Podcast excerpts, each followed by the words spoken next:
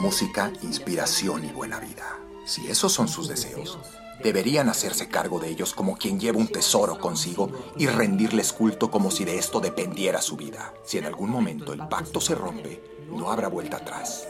Vivirán por siempre en las tinieblas.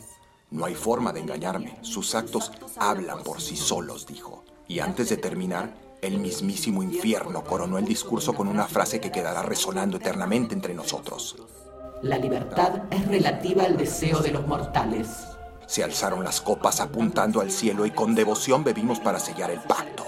Un vino rojo y espeso entraba a nuestro cuerpo y se colaba por nuestra sangre, provocándonos una euforia inconmensurable.